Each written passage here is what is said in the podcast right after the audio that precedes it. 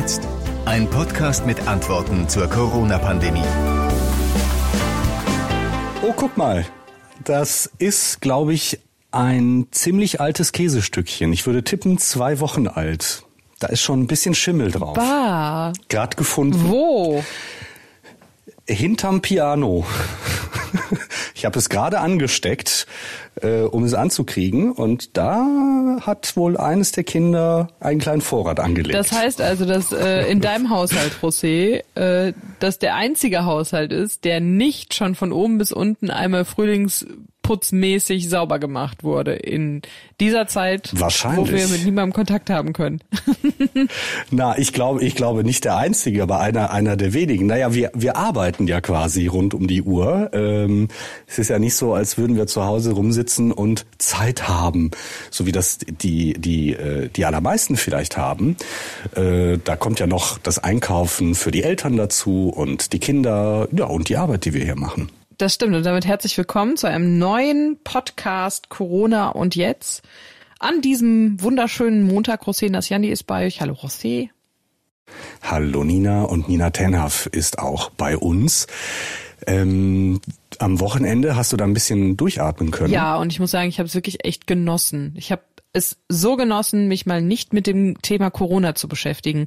Es ist ja irgendwie allgegenwärtig, ne? Und das man beschäftigt sich nur noch damit und irgendwann wird man kirre. Und deswegen habe ich mich am Wochenende mit dem großen zweiten Thema beschäftigt, was mich im Moment die ganze Zeit beschäftigt. Und zwar habe ich Babysachen gewaschen, weil ich bald ein Baby bekomme.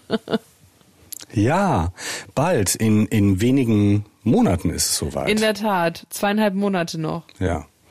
Und schon sind wir beim Thema Corona wieder, ne? Erzähl du erst, was du Wir gemacht können hast. dem nicht ent, entgehen. Na, ich habe mich mit allem anderen außer mit mit äh, mit dem Thema Corona beschäftigt. Ich habe es zumindest versucht und festgestellt, es geht nicht. Also Gespräche mit den Kindern laufen immer so ab, dass ähm, die jetzt schon so langsam fragen, oh, wann können wir denn mal wieder ins Schwimmbad? Oder äh, wann kann ich denn mal die und die treffen? Oder äh, so. Und die Antwort lautet, ich, wir, haben, wir machen da schon ein Spiel draus, dass ich sage, das geht leider nicht. Rate mal warum. Und dann stöhnen alle drei Corona. oh Gott. so. Dieses Corona im Chor sagen können sie schon sehr gut. Und ich habe mich mit einem der Zwillinge ganz lange unterhalten am Wochenende, der mir ähm, sehr aufrichtig und sehr besorgt äh, den Wunsch eröffnete, er möchte gerne nur noch mit Mundschutz raus. Oh Gott. Und der Kleine ist vier, mein Gott. Genau. Ähm, und da haben wir uns äh, in aller Ruhe drüber unterhalten und ähm, ich habe dann nochmal erklärt, dass das, wenn man äh, vorsichtig ist und sich immer die Hände wäscht und wenn man ähm, ja dafür sorgt, dass man selbst niemanden anhustet und dass man ein bisschen vorsichtig ist und Distanz hält, ähm, dass das schon sehr sicher ist. Und ich habe gemerkt, was für Sorgen er sich macht. Ähm, und ich habe auch gemerkt, im Grunde genommen, wie impaktierend das für eine ganze Generation ist. Ja, also unsere Kinder werden sich äh, im hohen Alter noch daran erinnern, äh, wie das Ja. war vor und nach Corona. Und äh, Das ist so ein bisschen wie Tschernobyl. ja, genau, genau. So ein bisschen wie Tschernobyl oder wie der 11. September, nur dass das äh, klar definierte Ereignisse waren, die jetzt bei Terroranschlägen zum Beispiel auch irgendwann zu Ende sind. Tschernobyl hatte danach noch ein paar Folgen.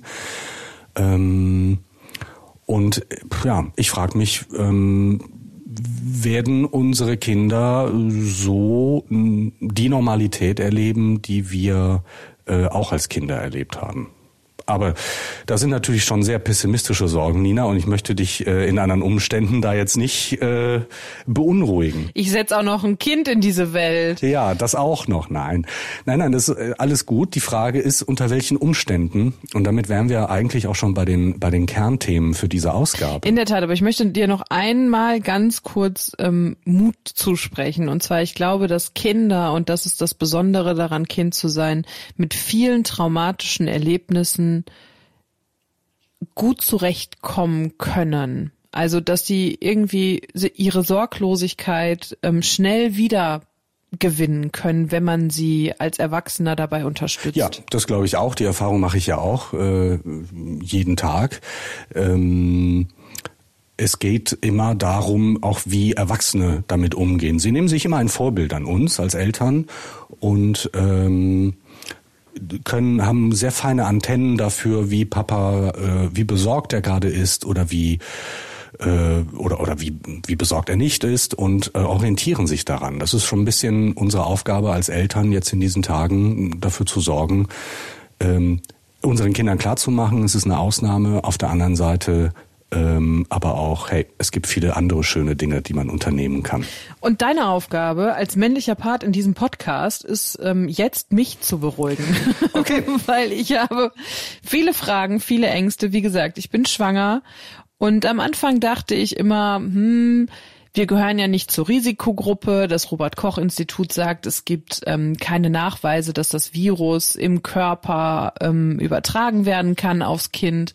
Und auch ähm, Kinder, kleine Kinder, Neugeborene gehören nicht zur Risikogruppe. Und dann am Wochenende habe ich diese Meldung gelesen, dass ein zehn Monate altes Baby in den USA gestorben ist, was sich mit dem SARS-2-Virus angesteckt hat. Es ist noch nicht ganz klar, ob es wirklich auch daran gestorben ist. Das wird untersucht. Aber fest steht auch, wenn wir uns die 16-jährige Französin angucken, ein 14-jähriger in Portugal ist daran gestorben, dass es auch immer wieder junge Menschen treffen kann. Ja. Und deswegen ist natürlich meine Sorge, kann ich mich besonders schützen? Als Schwangere sollte ich mich besonders schützen? Gibt es Dinge, die ich beachten muss im Umgang mit meinem Kind, jetzt wo es noch im Bauch ist oder auch wenn es neugeboren ist? Ähm, was mache ich jetzt eigentlich? Meine ganzen Geburtsvorbereitungskurse, meine Sportkurse, das Geburtsplanungsgespräch, das findet alles nicht statt, beziehungsweise nicht so, wie es eigentlich sein sollte. Ähm, und eigentlich habe ich mir auch so ein bisschen die letzten Wochen der Schwangerschaft anders vorgestellt. Ich dachte, dass ich in Cafés sitze, mich nochmal mit Freunden treffe, ins Schwimmbad gehe, um diese lästigen, dicken Beine loszuwerden. Mhm. Ähm, ich wollte mit meiner Mutter für das Baby noch ein Mobile nähen. All das ist jetzt irgendwie gestrichen. Und man macht sich Sorgen, darf mein Partner mit zur Geburt? Bekomme ich eine Hebamme für die Nachsorge oder infizieren die sich dann auch, ähm, wenn es zu mehreren Krankheitsfällen kommt. Sind Kinderärzte geöffnet oder sind die auch maßlos überfordert und überlastet, weil ähm, viele Schwangere jetzt eine ambulante Entbindung machen wollen, also quasi vier bis sechs Stunden nach der Geburt, wenn alles in Ordnung ist, mit äh, der Frau und dem Kind wieder nach Hause gehen. Wann können meine Eltern oder die Eltern von dem Vater des Kindes das Baby das erste Mal sehen? Also das war irgendwie kann ich stillen. das war irgendwie alles anders, als es jetzt ja, ist. Ja, das kann ich gut verstehen. Ähm ich glaube, zur Beruhigung trägt bei, wenn wir das ein bisschen sortieren. Also ähm, jetzt ich als als als Mann höre natürlich oder schrecke natürlich auf bei der Thematik, muss Papa jetzt zwangsläufig die Geburt verpassen? Es gibt ja sehr unterschiedliche Handlings der Krankenhäuser äh, jetzt in Nordrhein-Westfalen damit. Es gibt Krankenhäuser, die kategorisch sagen, es darf auf keinen Fall eine Begleitperson mit, egal ob gesund oder, oder nicht. Es gibt Krankenhäuser, die sagen, wir versuchen das möglich zu machen. Und es gibt solche, die da sehr genau hingucken und eine sehr genaue Anamnese betreiben und bei der Begleitperson äh, zum Beispiel auch Tests machen. Äh, das wird sehr unterschiedlich gehandhabt. Äh, ich weiß nicht, weißt du das denn, wie das bei euch gehandhabt werden wird? Ehrlich gesagt habe ich mir das ähm, für heute Nachmittag mal vorgenommen, das alles rauszufinden, weil es bringt ja nichts, wenn ich wie ein Huhn mit einem abgeschlagenen Kopf die ganze Zeit panisch durch die Gegend renne, sondern ich muss das einfach klären. Ich muss mich darum kümmern. Und das habe ich mir heute vorgenommen für heute Nachmittag. Außerdem werde ich mich beruhigen, indem ich mit Jennifer telefoniere. Die stand nämlich unter Quarantäne, weil ihr Schwager positiv auf Corona getestet wurde, weil der in Ischgl war und hat, während sie in Quarantäne war, ihr Baby bekommen. Und ich glaube, dass dieser Erfahrungsbericht Ach, krass. mich durchaus ein bisschen runterbringen könnte. Ja, dieser, diese, diese Kneipe, dieses Lokal da in Ischgl hat so manchen schon das Leben massiv erschwert hier in Deutschland, wenn man sich das mal genau anguckt. Ja, weißt du was? Und ich unterstütze dich, indem ich äh, zum Beispiel mit... Mit mehr Atmes? Immer regelmäßig. genau, ich habe das ja schon ein paar Mal gehabt jetzt, nicht? Ähm, und äh, mit einer Hebamme spreche darüber, äh, was ist mit der Vorsorge, was ist mit der Nachsorge, was ist, muss Papa jetzt zwangsläufig die Geburt verpassen? Wie sehen die Hebammen in Nordrhein-Westfalen das? Und äh, welche Empfehlungen geben sie heraus?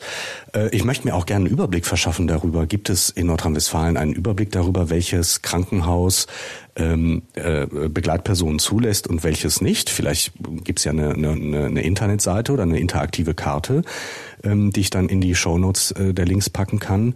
Und damit, glaube ich, tragen wir ein bisschen zur Beruhigung oder zumindest zur Aufklärung bei. Und ähm, ich habe, äh, wir haben eben darüber gesprochen, dass es äh, manchmal ein bisschen beschwert ist mit den Kindern wegen Corona. Ich habe ein Spiel äh, nochmal neu entdeckt mit den Kindern, das darf ich glaube ich sagen, ne? Ist ein bisschen Werbung, glaube ich. Häuptling Wackelnix heißt das, für Kinder ab fünf. Und das ist ein Plastikei, ein riesen Plastikei, das kann man anmachen. Und das hört sich dann so an. Und dann musst du so Ereigniskarten ziehen. Ja, genau, da macht's Musik so Ereigniskarten ziehen und äh, was machen. Zum Beispiel halte das Ei mit beiden Händen über dem Kopf und drehe dich einmal im Kreis. Kannst du davon bitte so, ein Video ah, machen? Ich habe es jetzt gerade gemacht. ah, ich habe es gerade gemacht, man hat es glaube ich nicht gehört. Also man hört, wenn ich jetzt leise bin, man hört ein Schnarchen. Und das ist das Küken im Ei, das gerade schläft. Und man darf nicht allzu sehr wackeln dabei, denn dann passiert das hier. Dann fängt es an zu lachen. Und, und das können, kann man mit den Kindern stundenlang spielen. Ach, wie schön. So, vielleicht, vielleicht noch als Tipp, statt schwimmen gehen ja. mit den Kindern. ja, ich wünsche mir das dann von dir zur Geburt, José. Sehr gerne. Wir hören uns heute Nachmittag. Bis dann. Ciao. Und geht's dir ein bisschen, ja sagen wir, besser? Bist du ein bisschen beruhigter? Ich sag mal so, mein Bauch ist ein bisschen weicher geworden wieder. Also es hat mich doch ein bisschen beruhigt, ähm, mich einfach auch mal darum zu kümmern, weißt du? Sich einfach mal wirklich dann mit Leuten hinzusetzen, mit denen man dann irgendwann, wenn es soweit ist, direkt in Kontakt tritt und ähm, mir da einfach ein paar Tipps einzuholen. Also das war schon sehr beruhigend, muss ich sagen. Ja, das erinnert mich an den Tipp von unserem Psychologen von letzter Woche, der gesagt hat, bei Kopfkino oder Kopfkarussell sich versuchen, gute Antworten im Außen zu holen und es dann bei diesen Antworten erstmal auch belassen. Und ich habe ein Mantra gefunden, glaube ich. Magst du das verraten? Ja, gerne. Was ich mir einfach immer wieder vorsage, wenn ich anfange in Panik zu verfallen. Es gibt einfach Frauen, die haben unter viel schlimmeren Umständen Kinder bekommen. Und da ist auch alles gut gegangen. Und selbst wenn nicht alles hundertprozentig gut geht, sind menschliche Körper und auch Seelen plastisch. und lernen dazu. Es ist ja auch einfach so, man kann es nicht ändern, ne? Man kann es nicht ändern. Es ist halt einfach, wie es ist. Man kann sich informieren und man kann sich vor allem ein bisschen Beruhigung holen. Und ich hatte ja ganz, ganz viele Fragen. Und du hast gesagt, dass du dich bei einer Hebamme um vieles kümmern wolltest. Ja. Hast du das geschafft? Ja, das war die, die sehr nette Barbara Blomeyer, äh, Hebamme aus Bielefeld und äh, auch noch ähm, Mitglied in einem Krisenstab bundesweit von Hebammen, die sich akut um die Dinge Gedanken machen, um die du dir auch Gedanken machst. Äh, und die da gerade Lösungen erarbeiten. Und das war sehr interessant, mit Frau Blomeyer zu reden. Eigentlich hatte ich äh, nur die eine Frage, wie sieht sie die Situation? Muss Papa jetzt äh, oder der werdende Papa jetzt die Geburt verpassen? Und ähm, es entwickelte sich ein sehr interessantes Gespräch. Frau Blomeyer, es gibt sehr viele Fragen im Moment in diesen Zeiten rund um das Thema Schwangerschaft und Entbindung in Zeiten von Corona. Und ich würde gerne ähm, bei einer Frage anfangen, mit der sich viele Männer im Moment beschäftigen, nämlich äh, mit der, ob sie als Papa oder werdender Papa die Geburt ihres Kindes zwangsläufig verpassen müssen. Äh, es gibt Krankenhäuser in Nordrhein-Westfalen, die das sehr unterschiedlich handhaben. Wie sehen Sie das denn als Hebamme? Ich sehe das äh, durchaus von zwei Seiten. Einmal ist es ähm, für den werdenden Vater und auch die äh, Frau, die das Kind zur Welt bringen wird, eigentlich unzumutbar, das alleine durchzustehen, beziehungsweise den Mann draußen vor der Tür zu lassen. Ähm, der Vater ist Teil des Geburtsgeschehens und gehört eigentlich zwingend mit dazu. Da entsteht eine neue Familie und die sollte auch zusammen sein dabei. Ähm, und es ist eine totale Härte, wenn die Männer dann draußen vor der Tür bleiben müssen. Auf der anderen Seite ist es natürlich so, dass die Kliniken auch die Verantwortung haben, ihr Personal gesund zu halten. Und man kann sich vorstellen, was passiert, wenn die Hebamme sich infiziert. Dann ist sie zwei Wochen raus.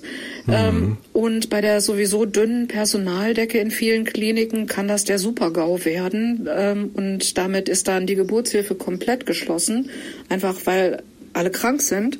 Das kann sich natürlich auch niemand leisten. Und also ist es für die Kliniken äh, ja so eine Art Jonglage. Ne? Also welche Entscheidung trifft man jetzt? Und es gibt da auch keine Einheitlichkeit. Jede Klinik ist da selbst verantwortlich. Und ähm, ja, also aus unserer Sicht, wir haben da durchaus eine Vorstellung, was man machen könnte, um den Männern das doch zu ermöglichen, bei Aha, der Geburt nämlich, dabei zu sein. Nämlich zum Beispiel? Also äh, das steht und fällt ja mit dem Vorhandensein von Schutzkleidung. Wenn jetzt ja. die Klinik sowieso schon knapp damit ist, muss man sich ja überlegen, wo verbrate ich die? Und dann kann man hingehen und gucken, welche Kontakte sind vermeidbar. Muss ich zum Beispiel jemanden ohne medizinischen Grund drei Tage auf der Station bunkern und versuchen, die Geburt einzuleiten mit 1000 CTG-Kontrollen, allen möglichen anderen Kontakten, wo möglicherweise das Personal Schutzkleidung trägt? Ähm, dann ein weiterer Punkt, ähm, muss ich als Gebärende unbedingt mit dem ersten Hauch von kleinem Ziehen im Bauch äh, stationär aufgenommen werden und liege eventuell da einen Tag oder länger auf der Station, warte darauf, dass die Geburt richtig durchstartet. Ähm, das sind alles Dinge, wo man überlegen kann, ähm, ist es notwendig? Wenn ja, keine Frage. Ist es eventuell mhm. vermeidbar? Dann würde das bedeuten, Kontakte runterfahren, damit Schutzkleidung nicht verbraten und das wenige, was man hat, dann auch wirklich dort einsetzen, wo es absolut notwendig ist. Und da würde ich sagen, die Hebammen sind da auf jeden Fall mit dabei brauchen diese Schutzkleidung und dann kann der Vater auch mit in den ähm, Gebärsaal hätte ich bald gesagt, das haben die in der Schweiz, also in den Kreissaal. In den Kreissaal. Mhm. Ja. Wären denn solche pragmatischen Lösungen denkbar, dass äh, der Vater mh, hm, per Skype oder FaceTime, also per Videotelefonie in irgendeiner Weise dabei ist? Ja, das hat es tatsächlich schon gegeben. Ähm, das ist natürlich besser als gar nichts, aber äh, so wirklich schön ist es auch nicht. Also man mhm. möchte ja auch sein Baby sehen und riechen, streicheln, anfassen, Augenkontakt haben. Und äh, wenn man das Ganze über den Rechner sich quasi anguckt, äh, dann wird aus dem Beteiligten in einem Geburtsprozess plötzlich ein Zuschauer, auch wenn er mhm. irgendwie mit dazugehört, aber trotzdem so weit weg. Das ist eine Krücke, wirklich besser als nichts, aber das sollte auf gar keinen Fall die Methode der Wahl werden. Jetzt haben wir ganz viele e- E-Mails bekommen von, von Hörerinnen. Äh, eine zum Beispiel ist schon ein bisschen länger her, die erzählte, man habe ihr im Krankenhaus gesagt, ich sag das mal überspitzt, stell dich nicht so an, der Mann ist für den reinen Geburtsvorgang überhaupt nicht notwendig. Das höre ich heraus, so platt würden Sie das nicht sehen, ne? Ja, das mag jetzt äh, eine Einzelfallmeinung sein. Also der Standpunkt des Hebammenverbandes ist sehr deutlich. Der Vater ist Teil des Geschehens, Teil der entstehenden Familie und äh, Teil des Geburtsprozesses. Selbstverständlich können Männer für sich entscheiden, sie möchten nicht mhm. dabei sein. Das ist ein anderes Thema, ganz klar. Aber mhm. äh, die Väter sind unbedingt mitzudenken bei einer Geburt. Es stellen sich auch noch ganz andere praktische Fragen. Zum Beispiel, was ist mit so Dingen wie Geburtsvorbereitungskursen? Da hat es eine super gute Lösung gegeben tatsächlich. Also mhm. das Zusammentreffen in größeren Gruppen ist ja aktuell nicht gerade so wunderbar zu empfehlen.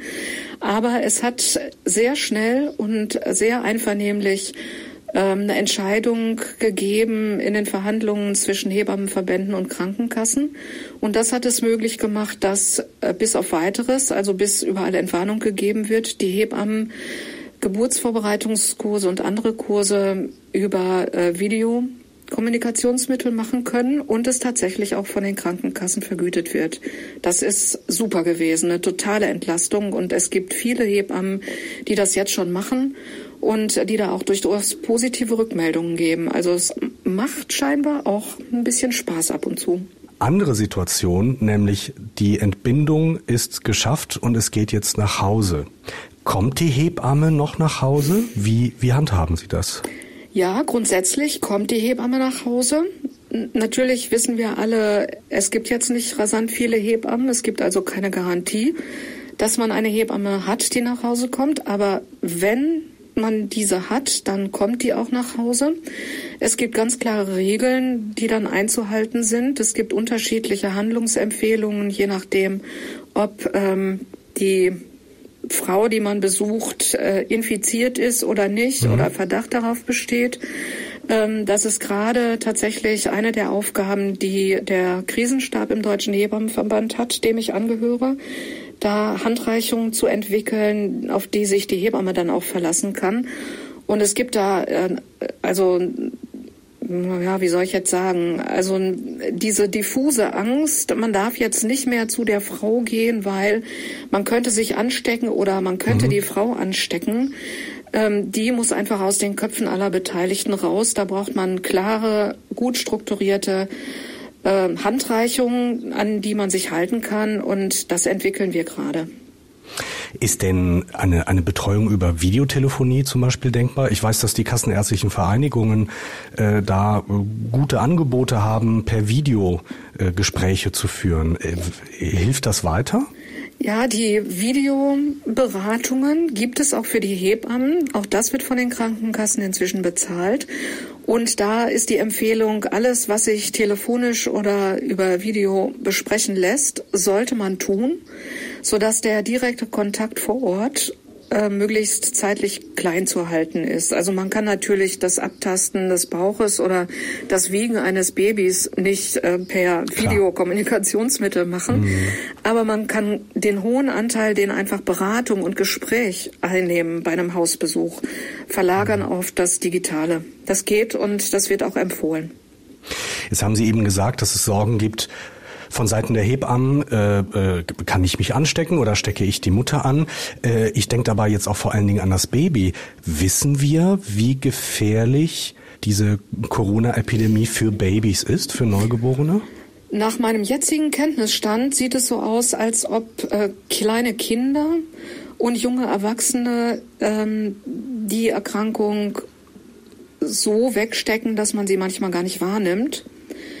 Gefährdet sind tatsächlich nach wie vor die eben Personen älteren Semester mhm. sozusagen. Mhm.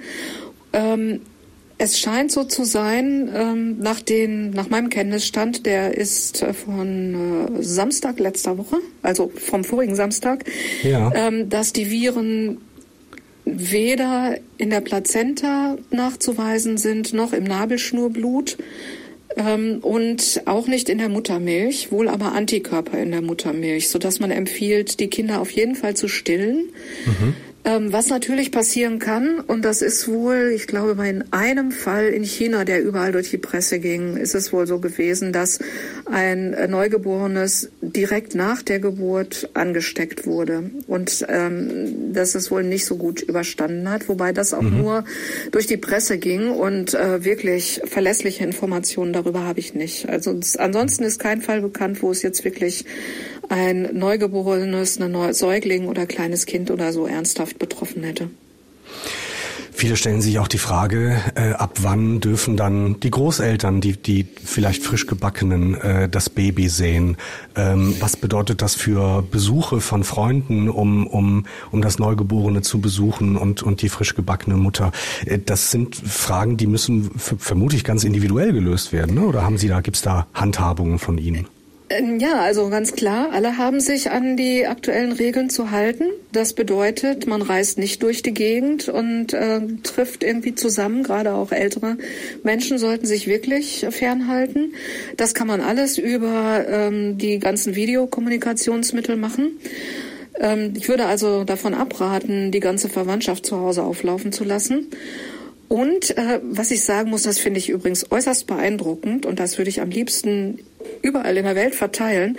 Man merkt jetzt schon durch die strikten Besuchsregelungen in den Kliniken, wo wirklich nur noch der frische Vater zugelassen ist, äh, dass die Frauen wunderbar entspannt mit einer guten Beziehung zu ihrem Kind und einer wunderbar reibungslos laufenden Stillbeziehung nach Hause mhm. gehen.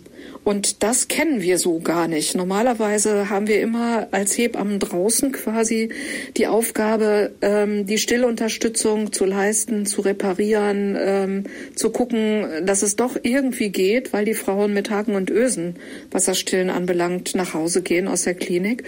Und da hat sich jetzt schon einfach die Erkenntnis durchgesetzt, wenn die Frauen tatsächlich komplett in Ruhe gelassen werden, scheint es wesentlich besser zu funktionieren, bis auf Einzelfälle sicherlich. Ähm, das führt aber dazu, dass wir jetzt schon überlegen, als Hebammengemeinschaft, ob wir nicht mehr darauf drängen sollten, dass die Frauen wirklich im Wochenbett in Ruhe gelassen werden, auch wenn Corona vorbei ist. Mhm. Das könnte man bezeichnen ja als positive Kehrseite der aktuellen sorgenvollen Situation. Ja, ja. ja, ja. Neben dem klaren Wasser in Venedig und so. Ja. Ja. Gibt's gibt's denn ähm, also eine Kollegin von mir, ähm, mit der ich zusammen diesen Podcast mache, die Nina, ist ausgezählt in wenigen Monaten und macht sich einen Kopf um um um dieses und jenes. Haben Sie einen Tipp für Sie, wie sie sich trotzdem bei all dem Trubel die ganze Vorfreude erhalten kann? Ja, also auf jeden Fall sollte sie natürlich gucken, dass sie einen Geburtsvorbereitungskurs kriegt. Ähm, aktuell halt online, aber immerhin. Kontakt zu einer Hebamme frühzeitig. Gucken, wenn das irgendwie machbar ist, dass sie diesen Kontakt jetzt schon auch nutzt und dann auch nach der Geburt die Betreuung hat. Und ähm, man soll sich echt nicht wahnsinnig machen. Und also ich meine, das ist eine Weisheit, die kennen alle, dieses, diese Rumgugelei und in tausend Foren die ganzen Horrornachrichten zu lesen, das bringt einen auch nicht wirklich weiter. Wenn man eine Ansprechpartnerin hat, eine Hebamme, dann ist das die Person, die einem auch die Sicherheit geben kann und die einem auch dabei beistehen kann, die Freude zu behalten. Hebamme Barbara Blomeyer, die erste Vorsitzende des Landesverbandes der Hebammen in NRW. Vielen, vielen Dank. Ja, gerne. Das beruhigt auf jeden Fall ein bisschen, dass es auch einen positiven Effekt von dieser Corona-Krise gibt. Also ich bin zufrieden damit. Wenn es dann wirklich besser mit dem Stillen funktioniert, was mir sehr, sehr, sehr am Herzen liegt, ehrlich gesagt, dann bin ich damit total tutti. Und ähm, du hast ja gerade auch mit ihr über diese Geburtsvorbereitungskurse gesprochen. Ja. Ich habe natürlich auch meine Hebamme angerufen und gelöchert und gelöchert und gelöchert. Gott sei Dank war da mal nicht besetzt im Moment. Und die hat mir sogar angeboten, ähm, dass sie vorbeikommt und diesen Geburtsvorbereitungskurs nur mit meinem Mann und mir macht was ich total nett fand. Ah, das ist ja nett. Ähm, aber ich habe mich natürlich auch um diese Online-Geburtsvorbereitungskurse gekümmert. Und da arbeitet zum Beispiel meine Klinik, wo ich entbinden möchte, mit einem Online-Angebot wirklich ganz eng zusammen. Und zwar nennt sich dieses Online-Angebot Kinderheldin. Das ist eigentlich eine telemedizinische Einrichtung, so nenne ich das mal, die, wenn du keine Hebamme bekommen hast, dir Hilfestellung geben. Habe ich, hab ich schon mal von gehört sogar. Ja. Und die haben jetzt mhm. im Zuge dieser Corona-Krise, was sie eigentlich schon vorher machen wollten, diese Geburtsvorbereitungskurse in einen Online-Kurs gegossen quasi. Und der Geschäftsführer Paul hat mir mal erklärt, wie das dann aussieht. Die Kurse laufen so, wie wir das jetzt mittlerweile aus vielen Videokonferenzen kennen. Äh, es gibt eine das ist die Hebamme in dem Fall, die die Leute halt quasi in dieser Kursstunde, und das sind kleine Gruppen, so fünf bis zehn Leute, sagen wir immer, ist eigentlich optimal, dann halt durch diese Inhalte führt, wie sie es auch normalerweise draußen machen würde. Ne? Mit allen Fragen, mit allen äh, Sorgen, die halt da sind, die Leute abgeholt werden und natürlich auch Fragen stellen können. Das ist das, was jetzt gerade ganz wichtig ist. Und natürlich kann man bei diesem Kurs auch ganz Corona-spezifische Fragen dann stellen. Wie muss ich mich vor oder nach der Klinik auch in Zeiten von Corona verhalten? Was bedeutet das auch unmittelbar nach der Geburt für meinen Säugling? Ne? Gibt es da irgendwelche Risiken, ähm, die da besonders äh, hervorzuheben sind? Und das sind alles Themen, die natürlich auch in den Kursen aktuell sozusagen angepasst behandelt werden. Und jetzt habe ich mir natürlich gedacht, dieses Angebot ist normalerweise nicht kostenlos. Da kostet sowas, wenn du so eine Flat für einen Monat äh, an Fragen und Antworten, wenn du diese Hotline wählen möchtest, kostet das 40 Euro. Aber bei diesen Online-Geburtsvorbereitungskursen ist das ein bisschen anders. Die äh, Kurse sind so ausgerichtet und aufgebaut, dass die Hebammen die ganz normal abrechnen können äh, und wir quasi das Ganze so zur Verfügung stellen, dass dann halt durchgeführt werden kann. Also das heißt, für Leute, die diesen Kurs nutzen wollen, kommen als gesetzlich Versicherter keine Kosten auf sie zu. Und das Coole ist, da habe ich überlegt, ob ich das meiner Hebamme auch mal sagen soll, die bieten oder wollen nicht nur diese Online-Kurse anbieten mit den Hebammen, mit denen sie eh schon zusammenarbeiten, sondern sie wollen auch Hebammen die Möglichkeit geben, ihre Plattform zu nutzen. Dass diese auch darüber ihre Kurse abhalten können.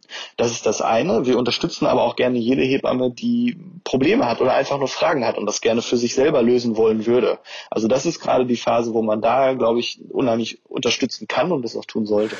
Ja, okay, aber das zeigt ja, äh, die Digitalisierung ist bei so etwas sehr analogem wie Geburt und Geburtvorbereitung äh, auch da hilfreich.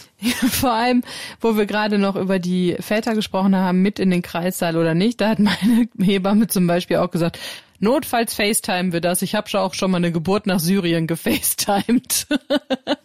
Wo ja. ich dachte, ach Gott sei Dank hat mein Mann eine Datenflatrate, wenn das zehn Stunden dauert.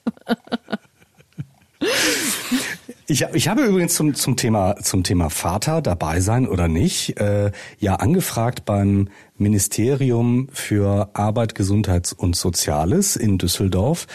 Und da hat doch tatsächlich der Minister ein paar Sätze zurückgeschrieben. Er schreibt, keine Klinik wird leichtfertig entscheiden, werdende Väter von der Geburt auszuschließen. Vor dem Hintergrund der steigenden Zahlen von Corona-Infektionen muss man solche ärztlichen Entscheidungen aber respektieren, auch wenn sie mit großen persönlichen Opfern verbunden sind. Also, la la la la la, ich habe gar nichts gehört. La la la la la. Ja, ja. Ja, also das, das, das steckt aber noch viel mehr drin als das, was man da jetzt so hört. Äh, das heißt übersetzt, das Ministerium hat keinen Überblick darüber. Ähm, das war ja ein Ziel, das wollte ich ja herausfinden, welche Klinik in Nordrhein-Westfalen oder welches Krankenhaus nun Väter zulässt oder rigoros äh, vor der Tür lässt. Das muss man jedes Mal selbst erfragen. Und es gibt auch keine Empfehlungen der Politik an die Leitungen der Kliniken. Das muss äh, jedes Haus für sich und selbst entscheiden. Das hat mir meine Klinik auch gesagt, mit der ich gesprochen habe. Die haben auch immer gesagt, im Moment sieht es so und so aus. Was zu dem Zeitpunkt ihrer Entbindung ist. Das steht dann nochmal auf einem ganz anderen ähm, Zettel. Aber im Moment sieht so aus, dass die sich da mit der Lungenfachklinik, mit der Kinderklinik und mit der Gynäkologie zusammensetzen und jedes Mal die Lage wieder neu bewerten und gucken, ob sie ähm, Väter mit in die Kreissäle lassen können und auch nachher mit auf die Wochenbettstationen, ja oder nein. Es gibt allerdings Empfehlungen von der Deutschen Gesellschaft für Gynäkologie und Geburtshilfe. Und da habe ich euch den Link unten in die Show Notes gepackt, weil ich finde, dass die sehr, sehr gute Fragen antworten rund um das Thema Schwangerschaft, Geburt. Was passiert, wenn ich selbst mit dem Coronavirus infiziert bin und meine Wehen einsetzen?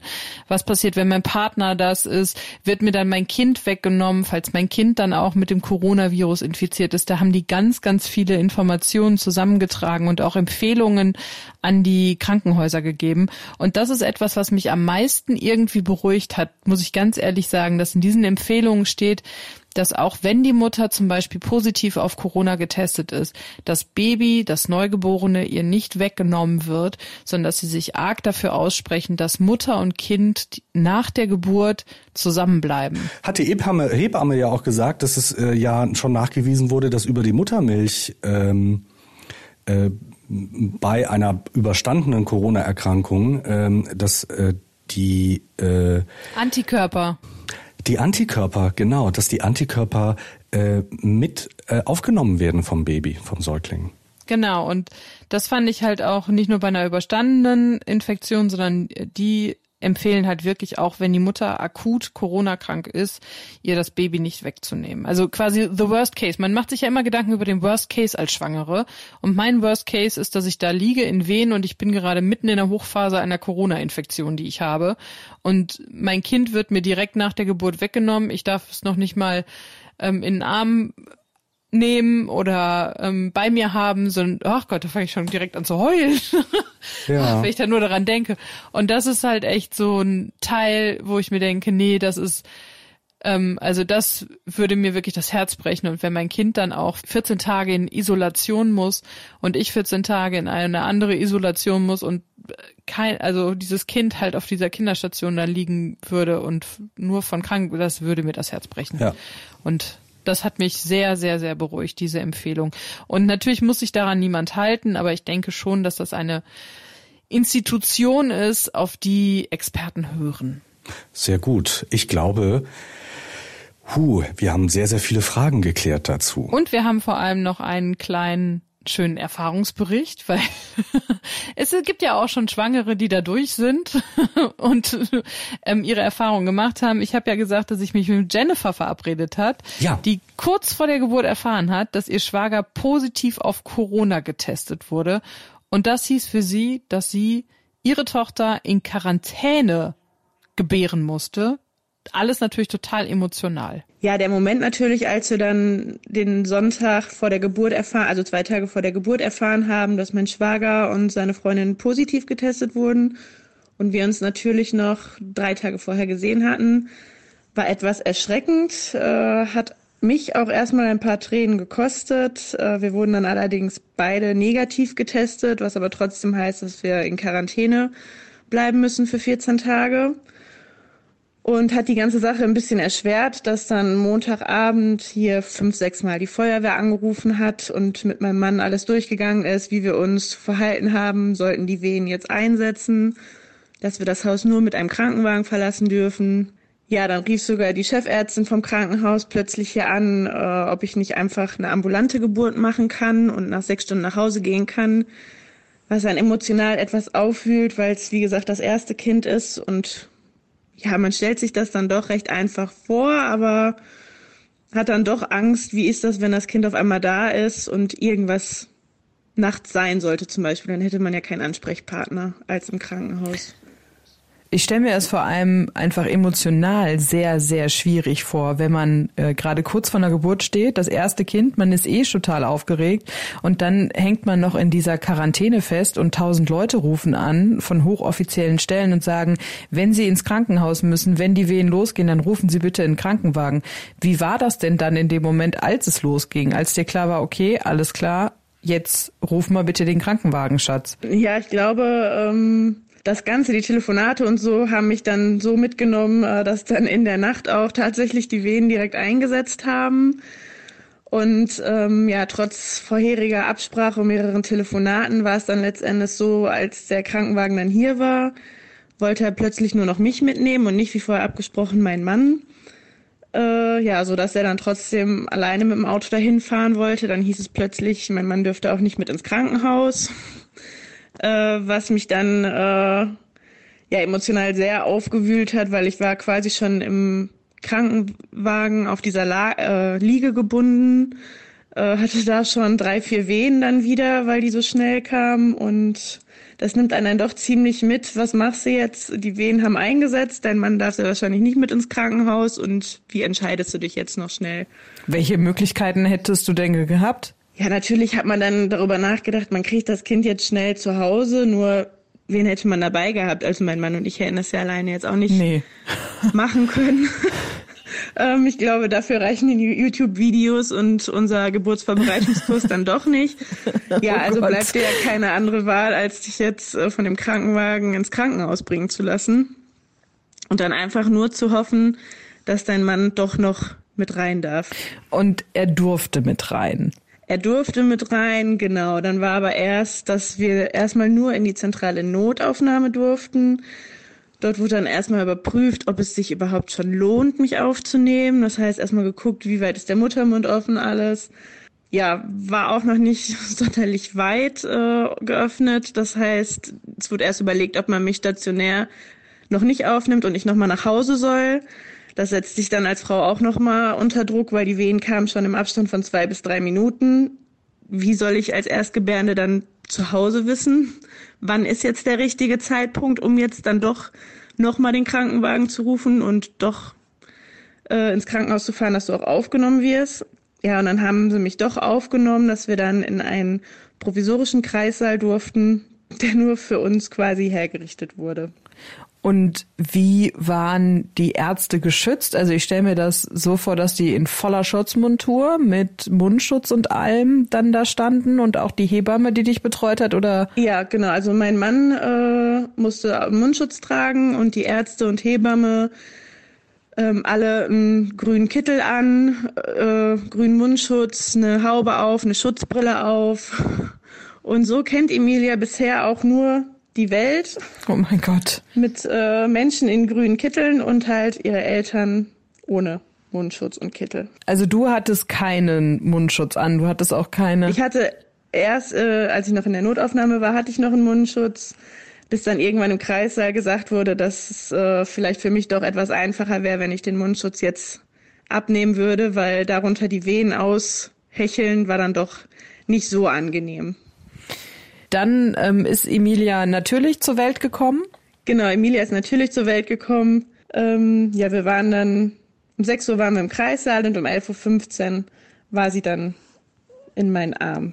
Sehr schön. Und dann der Moment, wo man dann als Familie das erste Mal zusammen ist, auch wenn die eine Hälfte einen Mundschutz trägt?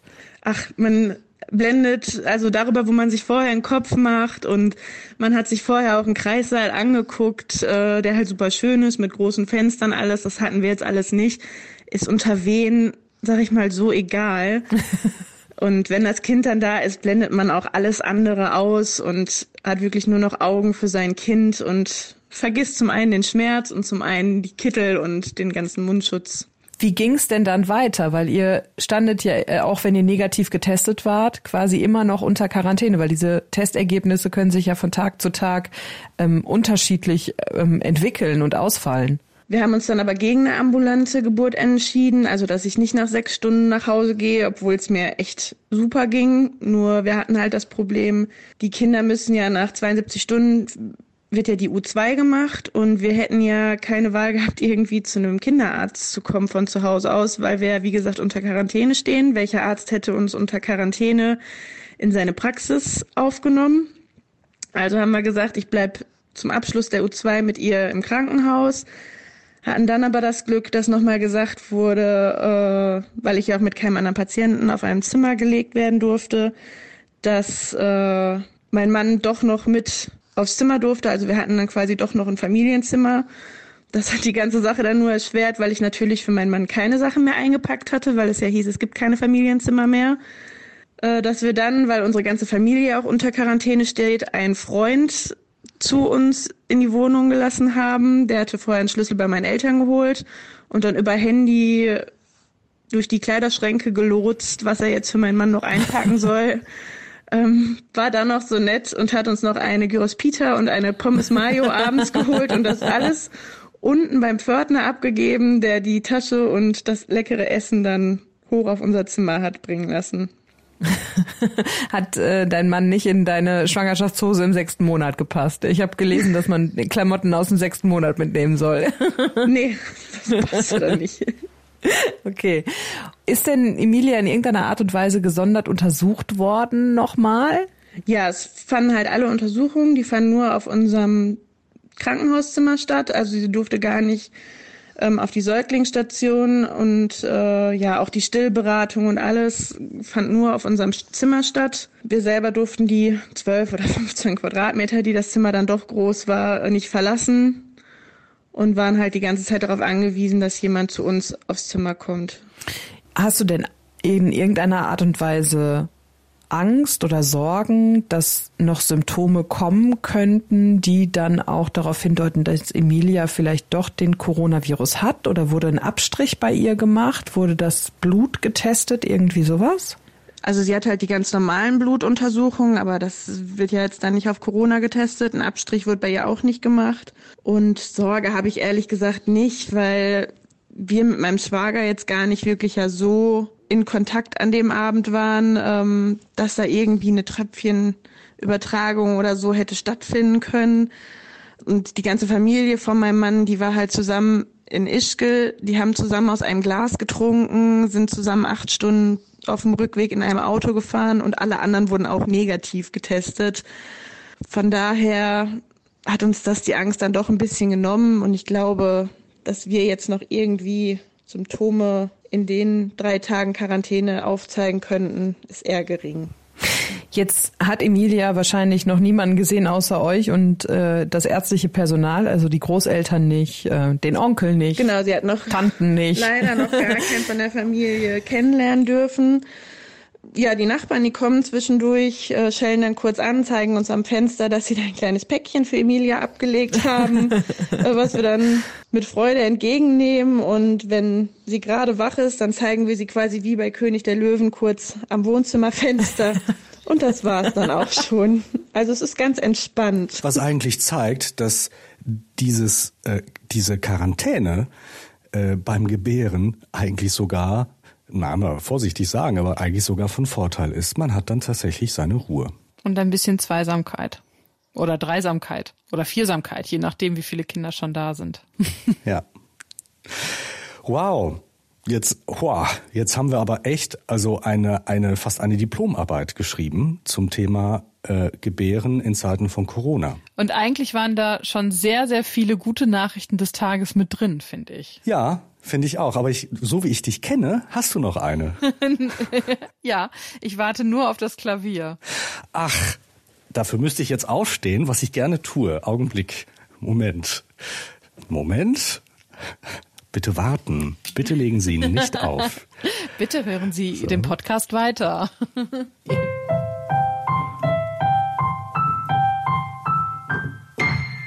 Sehr schön, José. Bitteschön. Und meine gute Nachricht des Tages kommt aus Argentinien. Aha. Da hat Joaquim vor ein paar Tagen seinen ersten Zahn verloren und war sich nicht ganz sicher. Dort gilt auch eine Ausgangssperre gilt das auch für die Zahnfee oder nicht? Und er wollte halt überhaupt nicht, dass diese Zahnfee in irgendwelche Schwierigkeiten kommt. Deswegen hat er seine Mutter so lange genervt, bis sie auf Twitter einen Brief an den Staatschef geschrieben hat und gefragt hat, ob sie denn einen Brief für die Zahnfee hinterlassen dürften oder ob die dann Ärger bekommt, weil die ja nicht in häuslicher Quarantäne dann ist, wenn sie den Brief abholt. Und der Staatschef hat wirklich geantwortet und hat gesagt, alles gut, er soll den Zahn unters Kissen legen. Die Zahnfee ist von der Quarantäne nicht betroffen. Ja, lebensnotwendiger Betrieb. genau. Zahnfee ist ein lebensnotwendiger Betrieb. Sehr schön. Die Argentinier, ja, schön. Ja, vielen Dank. Ich kann das nicht toppen. Ähm, das sagst du immer. Aus, ja, das, nee, das sind einfach, das sind einfach, ich, äh, ich möchte da gar nichts mehr draufsetzen. Vielleicht behalte ich mal eine gute Geschichte für morgen. Vielleicht ist sie da besser angebracht oder für übermorgen? Für übermorgen, ich wollte gerade sagen. Morgen hast du mir jemand anderen hier an der Seite gesetzt. Ja, ich hoffe, ihr habt Spaß. Und drückt euch die Daumen für morgen. Dankeschön. Tschüss, Professor. Bis Mittwoch. Bis dann.